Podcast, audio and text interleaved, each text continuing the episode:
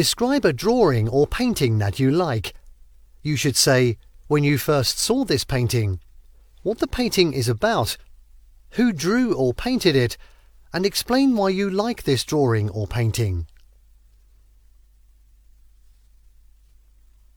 Alright, let's talk about an artwork that has quite left a mark on me.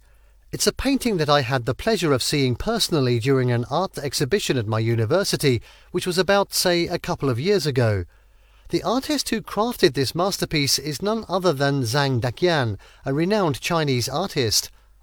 Now let's delve into the details of this painting. It depicts a beautiful landscape, incredibly hallmarked by a serene waterfall cascading down a lofty mountain, bracketed by lush green foliage. A small house nestled amidst the greenery adds a homely warmth to the scene.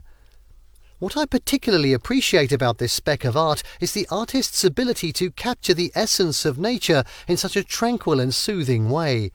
The waterfall, the surrounding greenery, and the quietness of the scene instill a sense of calm in the viewer. The strokes and colours reflect Zhang's profound understanding and respect for nature's beauty. So, why was I drawn to this painting? Well, firstly, the painting in its simplicity echoes some profound life philosophies. It reminds me that amidst the hustle and bustle of modern life, serenity and simplicity still exist. Moreover, being a nature enthusiast, I'm always spellbound by artworks that manage to capture nature's unblemished beauty. Through this painting, I was able to witness nature's tranquility right in the heart of a bustling university. Quite the paradox, right?